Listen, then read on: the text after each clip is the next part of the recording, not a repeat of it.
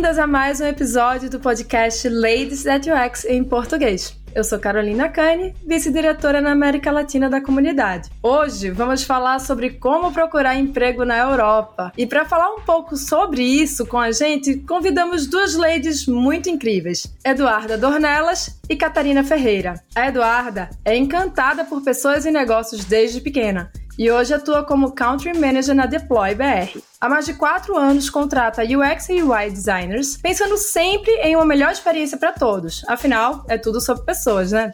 A Eduarda também é entusiasta de drinks e apaixonada por fazer novos amigos. Já Catarina é lisboeta, licenciada e mestre em comunicação e marketing, virginiana, como eu. Então, planejamento e organização são a base para tudo. Ela adora gerir projetos e o desafio de fechar um bom negócio a fascina, mas é definitivamente trabalhando com pessoas e para pessoas onde ela encontrou seu propósito profissional. Hoje, ela trabalha como Business and Talent Development na Deploy, onde consegue conciliar o melhor dos dois mundos, pessoas e negócio. A Catarina desconfia de pessoas que não gostam de animais ou de comer. Ela diz que comida é tudo nessa vida. Não vive sem música e ama uma boa taça de vinho ao fim do dia. Muito legal, né? Vamos começar? Esse episódio foi produzido por Ladies at UX, editado por Domenica Mendes e patrocinado por Deploy, especialistas em recrutamento e UI UX design. Mentoricast o podcast sobre liderança e alta liderança da comunidade Ladies That UX, uma organização global, informal e amigável que busca mais espaço para o público feminino na área de tecnologia.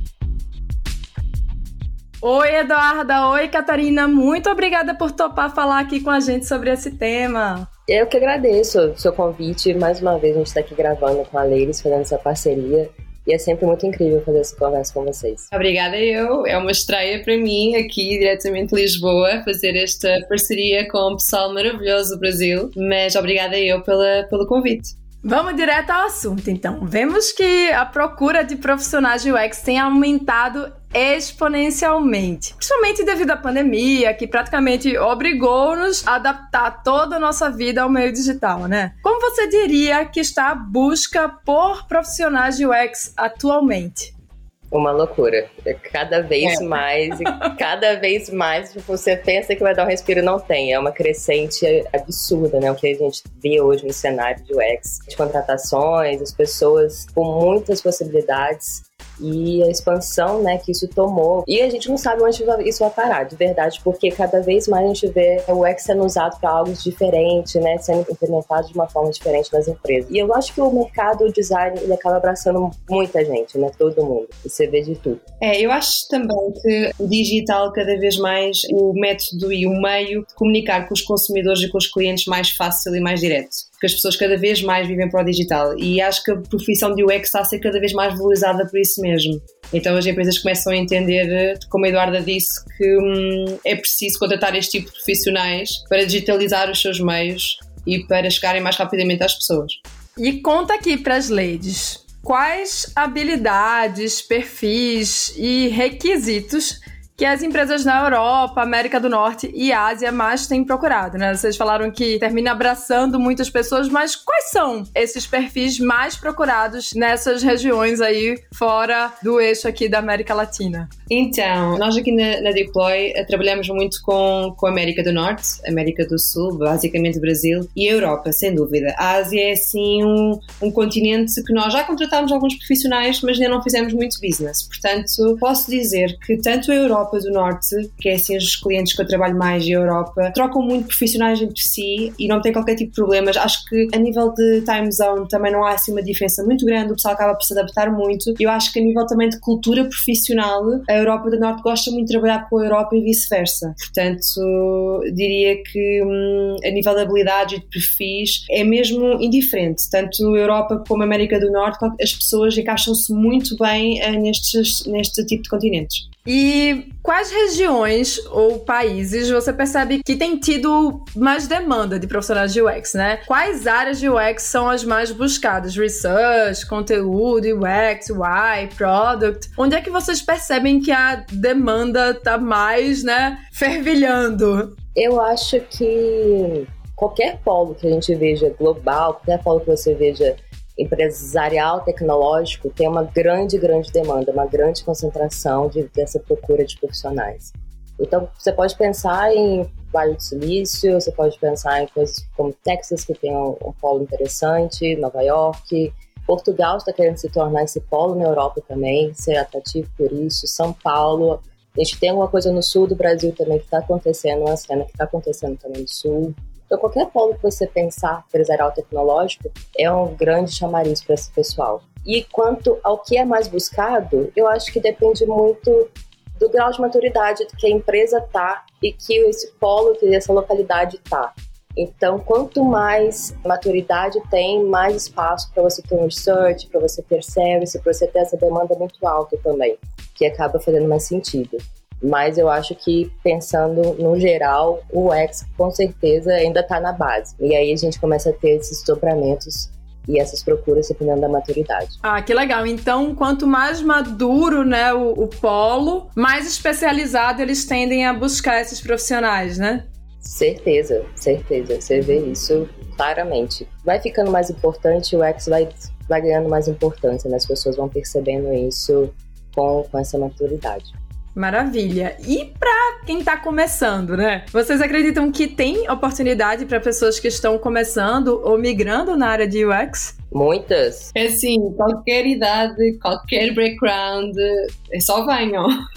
Sim, acho que tem muito. A gente vê de tudo. Pessoas que fizeram direito, já, começaram, já atuaram, já atuaram em escritório e mudaram para UX designer, para ser design estrategista, alguma coisa do tipo. Pessoas que fizeram arquitetura, pessoas. Ih, vê, a gente vê muita, muita variedade, assim. E é isso que é legal do UX, né? Tipo, você pode vir de qualquer background e você pode, a partir disso, resolver diferentes problemas, né? Você pode ajudar, auxiliar, ter uma utilidade, colocar o UX como uma utilidade diferente, né? Com sua visão, assim, com o que você já sabe, que você tem de carga já, né? Então, isso é bem interessante. Como isso é maleável, moldável, como isso pode ser ajustar em N cenários, assim, infinitos. Inclusive, deixa-me acrescentar que eu acho que até pode ser uma mais-valia. Nós na Deploy vemos muito isso. Por exemplo, o pessoal que vem da área de psicologia e que acaba por eh, olhar para a área de UX, muitas vezes o pessoal que vem da área de psicologia acaba por ter noções de comportamento do consumidor, de psicologia de comportamento, que acabam por ser bastante úteis em ferramentas de, na área de research, de UX, enfim. E de outras áreas. Nós já tivemos pessoal que vem da área de arquitetura que acabou por eh, migrar para a área de UX, mas acabam por estar alojados em projetos de arquitetura, de construção construção e esse background faz com que eles sejam profissionais ainda com mais valias. Portanto, acho que ter um background diferente não deve ser um medo, pelo contrário, deve ser uma mais-valia e acho que as pessoas devem mesmo migrar se tiverem esse interesse, porque pode, inclusive, no futuro ser uma coisa mais positiva para elas. Ai, adorei, porque, gente, eu vivo incentivando as pessoas a migrar. Eu sou essa pessoa que fica uhum. chegando assim, ai, por que, que você não vem aqui fazer isso aqui com a gente? Fica e... evangelizando a galera, venho! Nossa, você tem um, um, minutinho pra ouvir a palavra do UX? eu sou essa pessoa. Nossa, eu, eu, com meu livrinho aqui da Jennifer Priest, Rogers and Shaw, tudo bom aqui?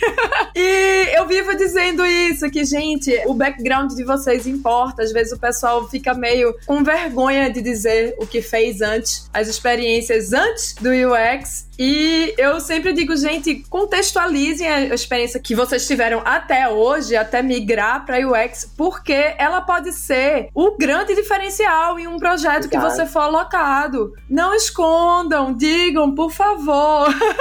Sem dúvida, não tenham problema. No pior dos cenários, é uma mais-valia. Portanto, é sempre bom, não tenham medo. E a realidade é que o mercado tem muito mais procura do que oferta neste momento. Portanto, se estão com dúvidas, já têm que migrar para ontem. Boa, vamos lá, evangelizar. E aí a gente vê uma coisa muito comum também, que é as pessoas ficarem com aquele friozinho na barriga, né? Na hora de mandar o currículo. E sem saber direito se se encaixa, se não se encaixa naquela vaga, naquele perfil. E aí eu queria saber o que é que a gente deve levar em consideração ao decidir aplicar para uma oportunidade no exterior. Quais são as habilidades, tanto técnicas quanto comportamentais que vocês acreditam que nós devemos ter para ser desenvolvidas, para aplicar e bem aí nessas seleções no exterior? Eu acho que a primeira coisa que a gente fala muito inglês, tipo assim, você tem que ter inglês. Mesmo que você pense em Portugal, você tem que ter inglês avançado, você tem que conseguir se comunicar. Ponto. Isso é fundamental. Ponto um. E acho que depois disso você tem que ser atrativo o suficiente para a empresa, né? Você tá é um grande passo, talvez a empresa tenha que fazer um investimento em você, então tem que, você tem que ser atrativo o suficiente, tem que ser um profissional atrativo, não que você vai encontrar por lá. E você deve, acho que todo mundo tem que considerar é uma mudança grande, né? Não é só mudança de emprego, é uma mudança de vida. Então você tem que considerar a cultura do país também, para onde você está indo. Acho bom você já ter ido, já ter experimentado, será que é aquilo mesmo que você quer? Pensar, porque não é uma mudança qualquer, é uma mudança bem grande. É, eu, concordo com o Eduardo. Eu acho que o inglês, acima de tudo, mesmo para quem não está à procura de oportunidades internacionais, mas quer procurar uma, uma oportunidade numa empresa mais internacional, mesmo dentro do Brasil, o inglês é sempre mais-valia. E ter um mindset adaptado à flexibilidade, à adaptação, não ir com uma postura muito fria, muito robótica, porque as pessoas comunicam com as pessoas e, no fim de contas, pode ser do outro lado do mundo, mas as pessoas precisam de comunicar com pessoas. Então, é o quão mais flexíveis e dispostos nós estivermos a conhecer o outro e a adaptar-nos à, à, realidade do outro e à cultura do outro, mais fácil eu acho que vai ser essa integração no estrangeiro. Sim, você tem uma cultura diferente, né? Por mais que às vezes você vai trabalhar daqui para uma, uma, empresa de fora, você tem que se adaptar, né? Você está entrando no, num outro lugar. Então é, é importante você se adaptar e acho que negociar também, né? Você entender o que é muito importante para você e saber negociar aquilo, talvez, né?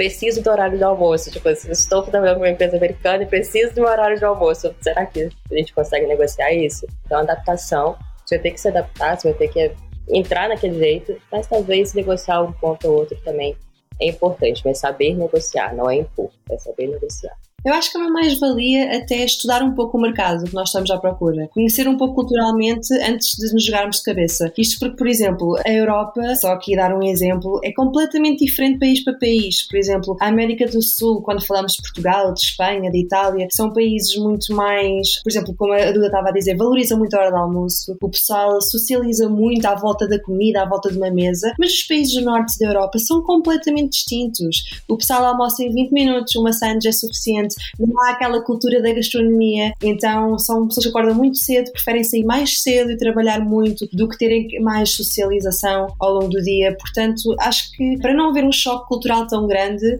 acho que é importante sempre estudar um pouco, conhecer um pouco a cultura do país antes de nos jogarmos de cabeça, sem dúvida.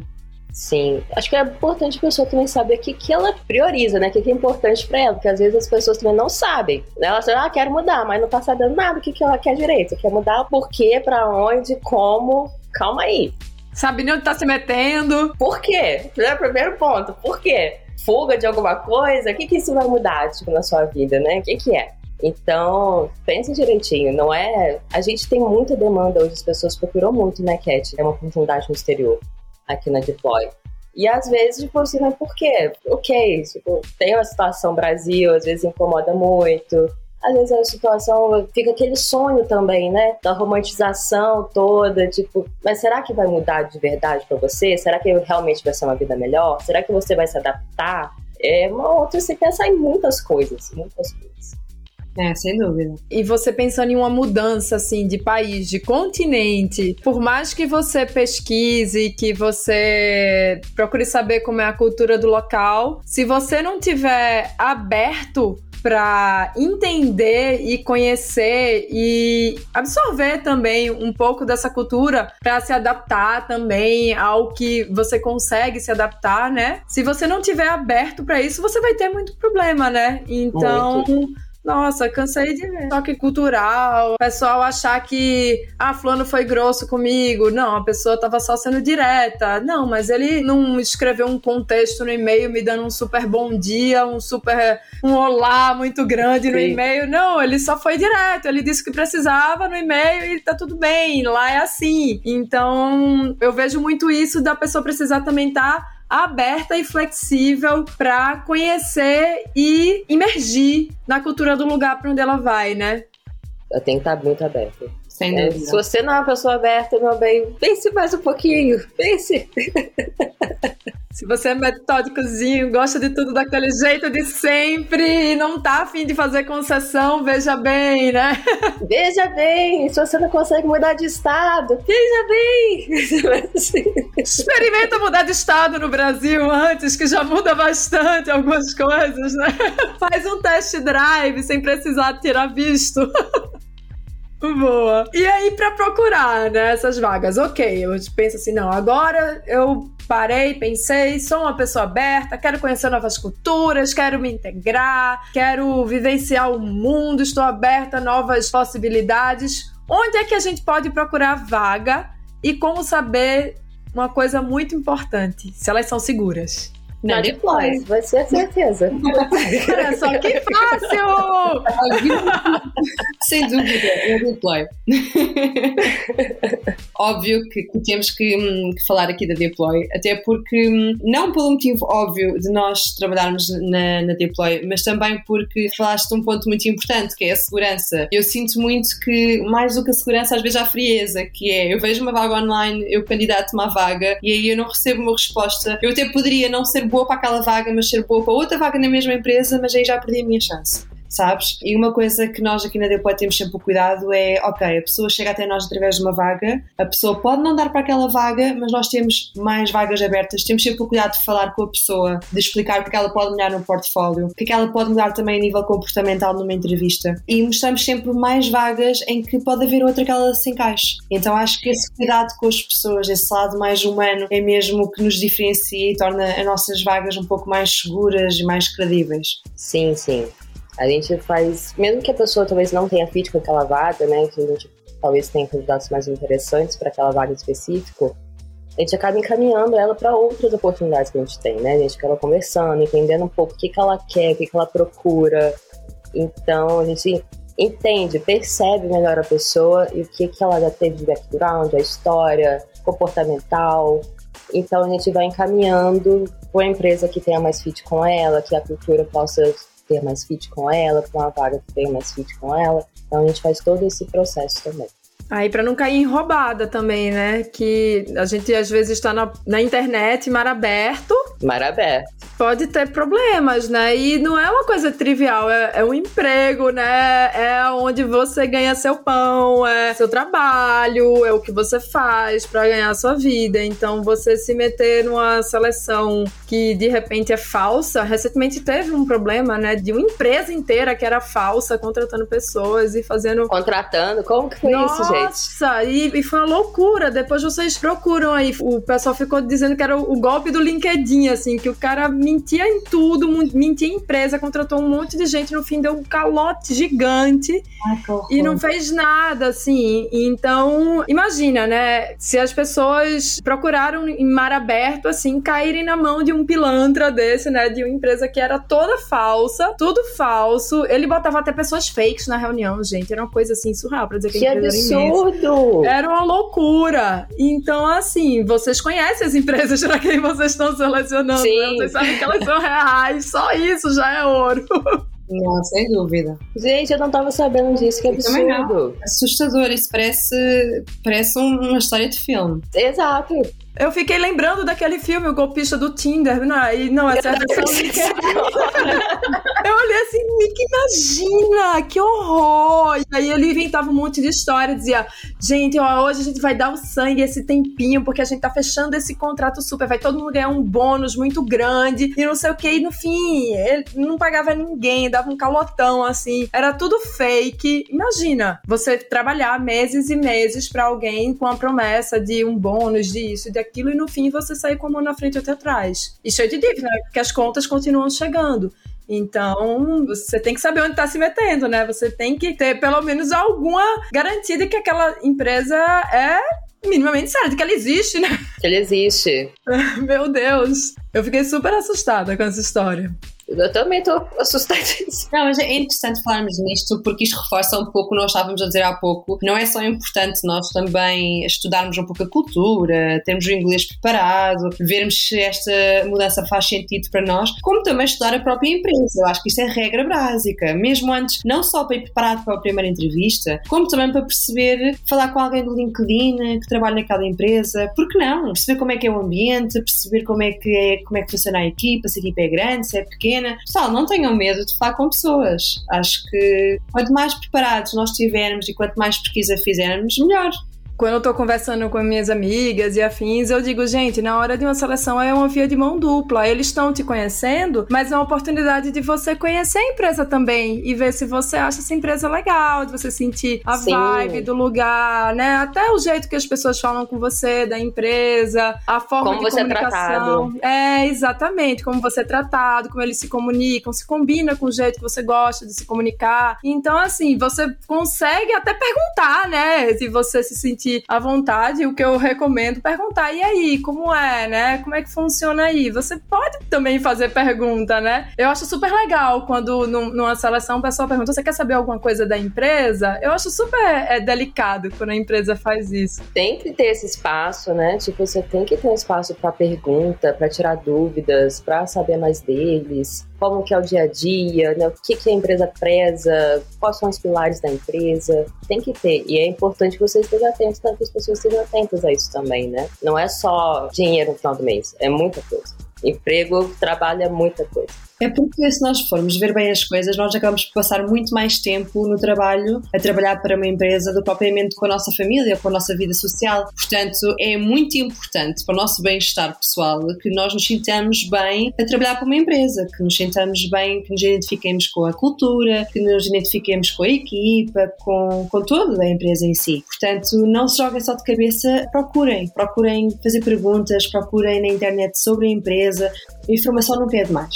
Maravilha. Procure saber. É, procure saber, né? Procure saber.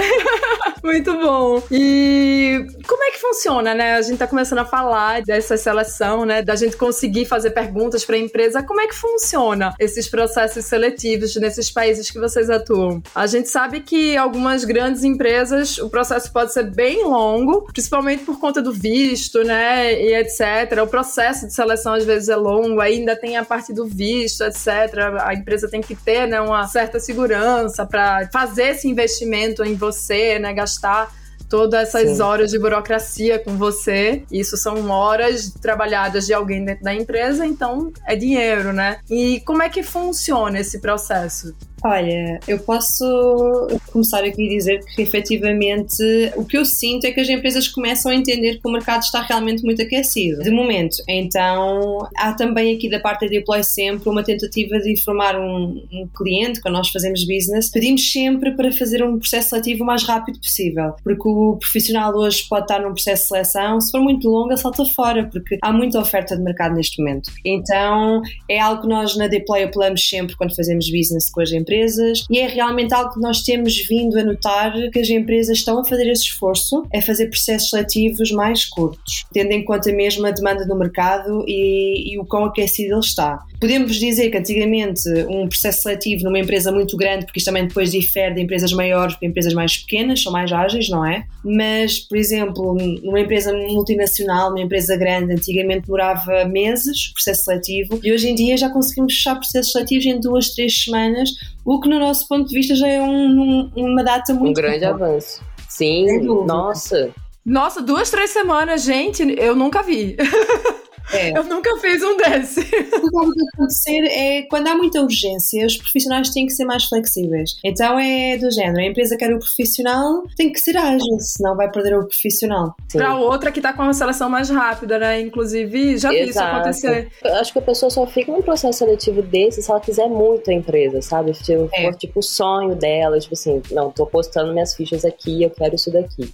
Mas caso contrário, eu acho que uma outra oportunidade que surge e vai surgir, a pessoa vai. Acabou. Eu acho que, inclusive, é quando nós estamos, nós, enquanto profissionais que estamos à procura de emprego, quando nós estamos num processo seletivo que é muito demorado, eu pelo menos falo por mim, isso faz-me sentir insegura, faz-me sentir que não sou valorizada, que eles não, não têm a certeza se querem ficar comigo, que eles estão com dúvidas. E aí, se, se aparecer outra empresa, assim, com boa vibe, e que eu sinta que numa semana já fiz duas, três entrevistas e que eles já estão a querer fechar comigo, eu vou aceitar essa, essa proposta. Não quer dizer que a outra empresa não fosse boa, mas eu acho que esta, quando as coisas demoram muito tempo, também nos fazem sentir a nós profissionais inseguros. Certeza. Sim, com certeza. Gera toda uma ansiedade, né? Você faz é, uma entrevista, muito. faz uma fase lá da seleção, não tem resposta uma semana, você já fica achando que não, não curtiram. Exato. A entrevista. É. Aí quando vê, responde com 15 dias, você já fez outra seleção, já terminou e você já foi. Ah, agora já foi. É, é perdeu. É o timing, né? Tem que ter é. timing também. e aí, para você ir bem na entrevista, né? Para você arrasar na entrevista, quais dicas vocês dariam pra gente ter desempenho, um desempenho assim, uau, maravilhoso na etapa de entrevista, na hora lá do vamos ver. Eu sempre falo pro pessoal quando a gente tá, tá no processo de entrevista já, eu sempre falo para todo mundo, pensa aqui uma conversa sabe? Você tá trabalhando para uma empresa, é uma troca. Você também tá querendo saber da empresa também. Eles estão querendo saber de você, lógico, mas você também tem que saber da empresa. Então é uma troca. Aquilo que a gente estava falando um pouco antes, né? Como que a pessoa te trata, como que a empresa funciona, o que, que a empresa tem de valor, qual é a cultura da empresa procurar. Então, entenda que, é uma conversa, vá com, com, essa leveza, pensa que aquela pessoa vai trabalhar com você muito tempo. Você é a pessoa que você queria trabalhar também? Você queria estar perto de você o dia inteiro, assim, trocar com você todos os dias? Então pensa que isso é muito importante. Já vi muito, muito profissional, tipo assim, que eu tenho certeza que tecnicamente era maravilhoso, perfeito. Mas voltava, tipo assim, primeira entrevista, não, não passou, por quê? Comportamental. Aquela pessoa, cara, difícil de conversar, não nada cativante, sem demonstração de interesse. Você não quer ficar com essa pessoa o dia inteiro, todos os dias, sabe? Não, não. Prefiro outra pessoa, talvez não seja nem tão boa tecnicamente, mas vai desempenhar muito mais aqui do meu lado. Então, pense nisso. Acho que o comportamento, as pessoas às vezes não se ligam nisso, quanto isso é importante. Mas o comportamento que você passa na hora da entrevista, o quanto você está cativado por aquilo, por aquela oportunidade, e quanto você é leve no falar, né? Quanto você consegue conversar. Eu acho que isso é muito mais importante na hora da entrevista. É, sem dúvida. Nós aqui na Deuplay costumamos dizer que o match ideal é 70% cultural, 30% técnico. E já vimos muitas vezes acontecer termos um perfil técnico espetacular, mas a pessoa é mesmo aquela que a empresa estava à procura, mas aí não há um match cultural. A vibe não cola, não rola, a conversa não, não flui e aí a pessoa não fica.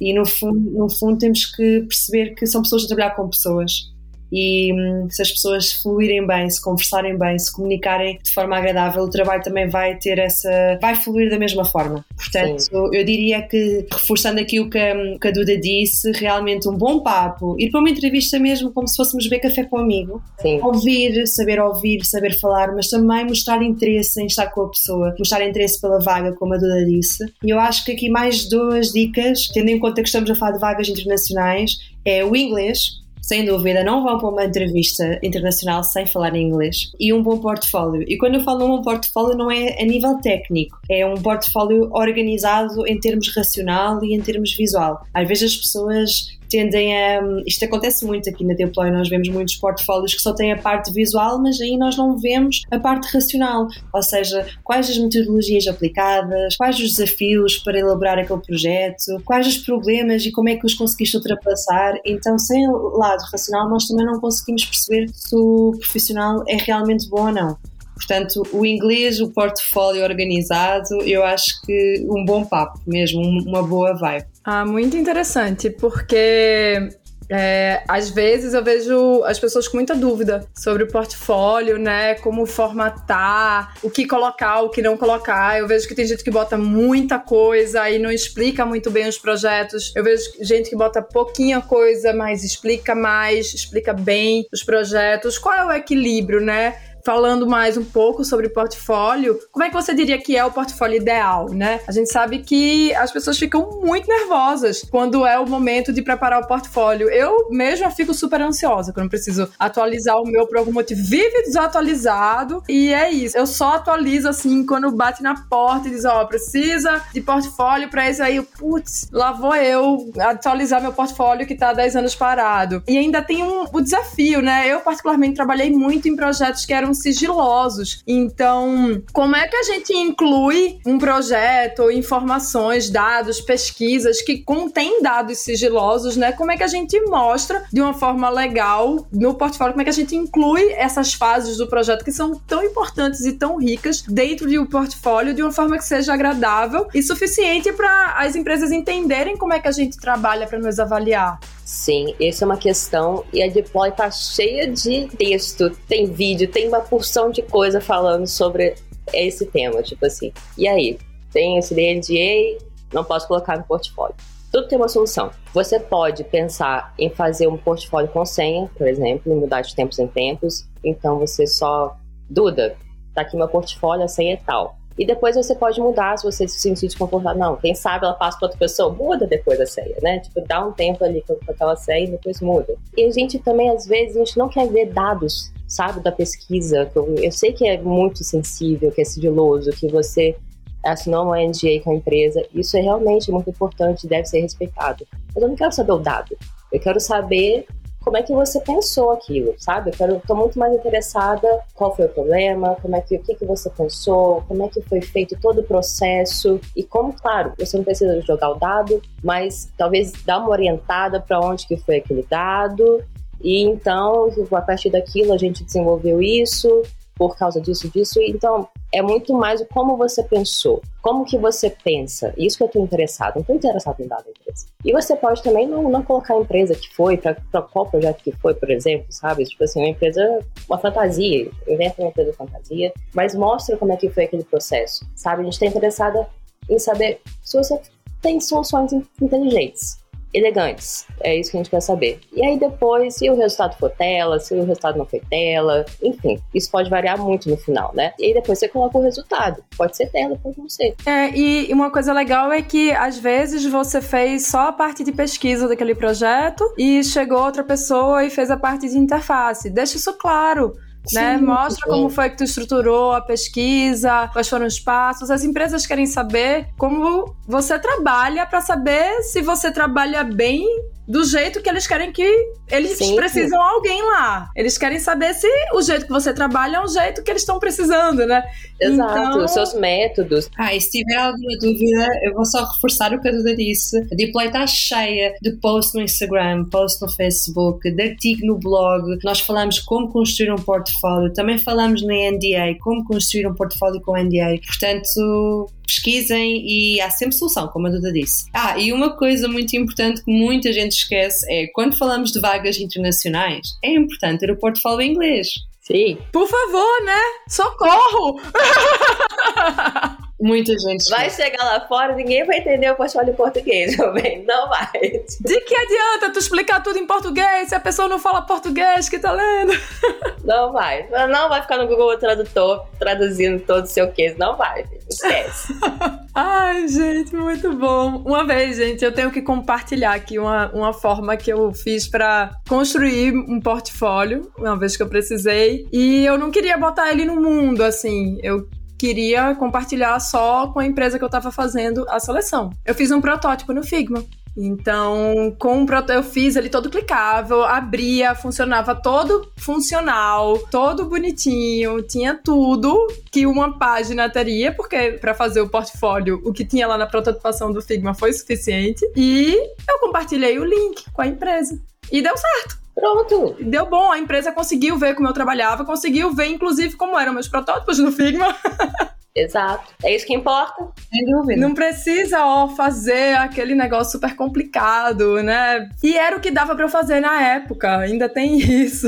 Não, Aí. Pelo contrário, nós notamos que quanto mais simples os portfólios são, mais as empresas um, gostam disso. Ou seja, às vezes Sim. portfólios muito complexos, assim, pode ser muito giro, muito dinâmico, mas na hora de uma empresa avaliar, de estudar, de perceber como é que funciona o profissional, não rola. Então, quanto a simplicidade reina sempre. A simplicidade é elegante, tipo, é. Não tem que inventar muito. Tipo, é aquilo dali pronto.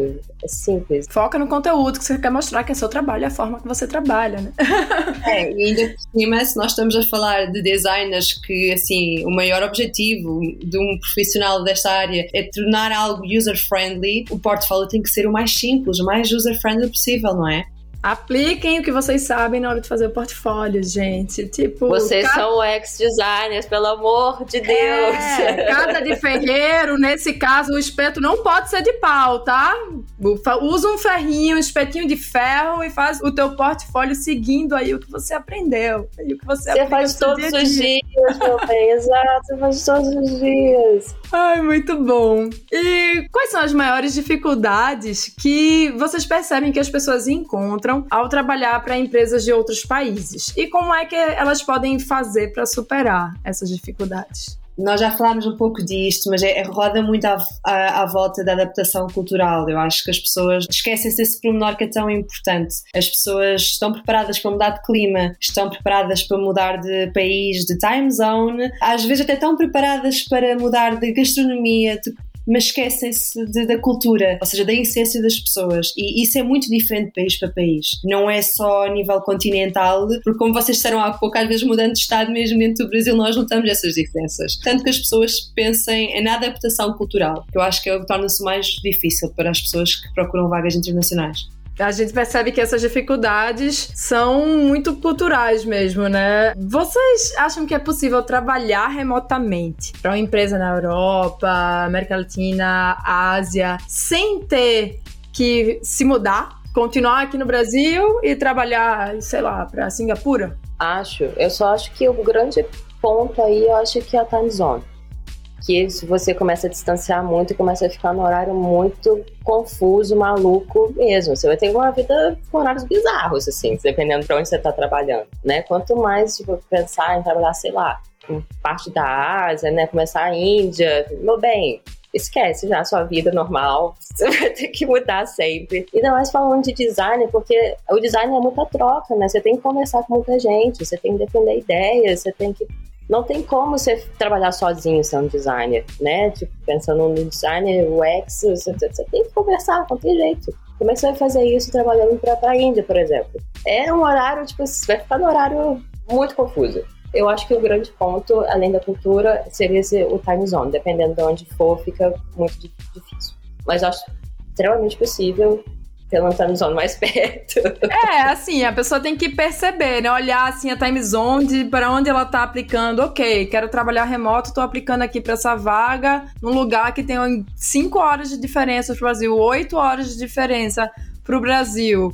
Eu tô disposto a trabalhar de noite, de madrugada, funciona para mim, vai ver a pessoa tem hábitos noturnos, né? Tem os morceguinhos aí, né? Tem os vampiros que curtem, vai que funciona super para você. Não, meu sonho é trabalhar virando a noite e dormir durante o dia. Eu sempre fiz isso e eu queria trabalhar só assim, olha aí, vai que funciona. Assim, eu particularmente sou completamente diurna, não ia funcionar de jeito nenhum para mim. É, eu acho que sem dúvida até 4, 5 horas de time zone de diferença as coisas são fazíveis, mas mais do que isso torna-se difícil, porque por mais que um, o emprego seja muito independente, aquele cargo profissional seja muito independente, no fim ao cabo a comunicação entre profissionais é muito importante. Portanto, no mínimo tem que haver alguma comunicação. Às vezes, quando é 12 horas, 10 horas, já se torna muito difícil.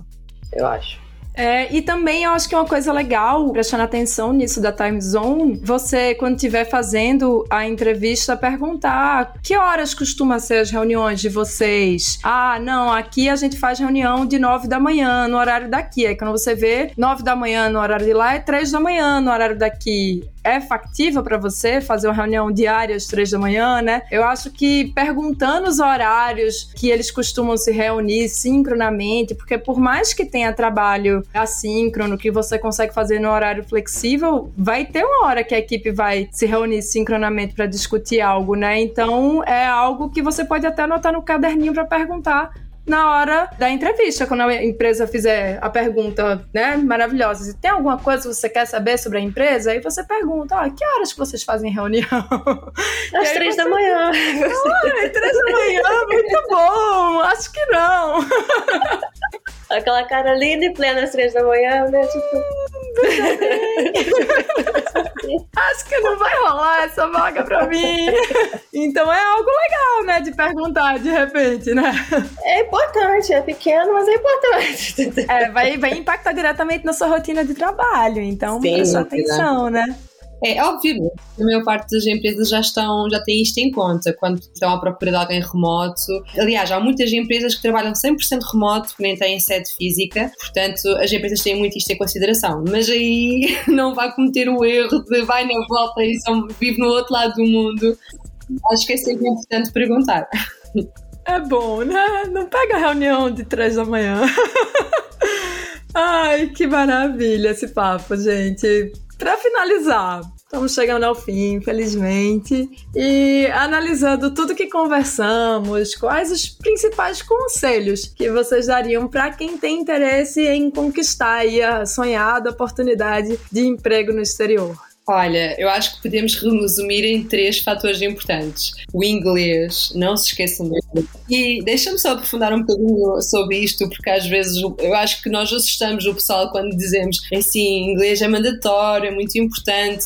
Pessoal, há muitos países na Europa, por exemplo, falo aqui da Europa porque é de onde eu sou, então é mais fácil para mim. Há muitos países que a língua nativa não é o inglês, ok? Mas toda a gente fala inglês. E com isto o que eu quero dizer é que não tem que ser um inglês mega fluente, aquele British accent ali como cereja em topo do bolo. Não é preciso nada disso. É preciso uma pessoa saber se comunicar, ok? E saber se comunicar é saber entender o que as outras pessoas dizem, saber responder na hora que quebra e que o raciocínio para e que não lembra como é que diz alguma coisa em inglês. Arranja outro jeito de dizer a mesma coisa. Portanto, não tem que ser um inglês mega nativo, não tem que ser um inglês fluente fluente. Isso na Europa não existe. Vocês têm que ouvir um francês ou um alemão a falar inglês para se rirem um pouco. uh, é só falar inglês, ok? E, e assim digo isto e reforço esta ideia porque eu sinto que muitas vezes, por exemplo, com brasileiros isso acontece, há aquele medo de, ah, e tal, eu até percebo, eu até falo, mas eu não sou boa em inglês. E na hora de ter uma entrevista, não é que o cara é bom em inglês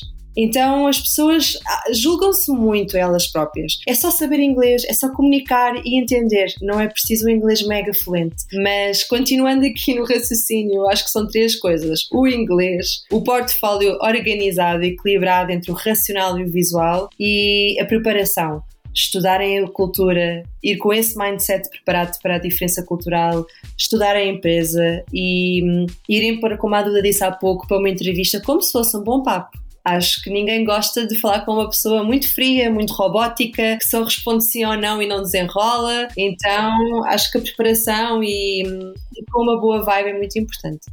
Certeza. Ah, então muito obrigada, muito obrigada, dicas valiosíssimas aí nesse episódio. Obrigada por compartilhar aqui com a gente. E finalizamos aqui então o nosso episódio de hoje com Eduarda Dornelas e Catarina Ferreira. Esperamos que tenham gostado. Se você tem algum assunto legal ou quer indicar uma lei especial para trazermos aqui para conversar com a gente, é só acessar www.ladysux.com.br, que você encontra como mandar uma mensagem para nossas Ladycasters. E acompanhe o capítulo da Ladies at UX da sua cidade, rola muito conteúdo, além de muita troca entre nossas ladies. Para saber se existe um capítulo na sua cidade, é só acessar o site ladiesatux.com, que tem uma lista completinha por lá. Esse episódio é produzido por Ladies at UX editado por Domenica Mendes e patrocinado por Deploy, especialistas em recrutamento UX e UI designers.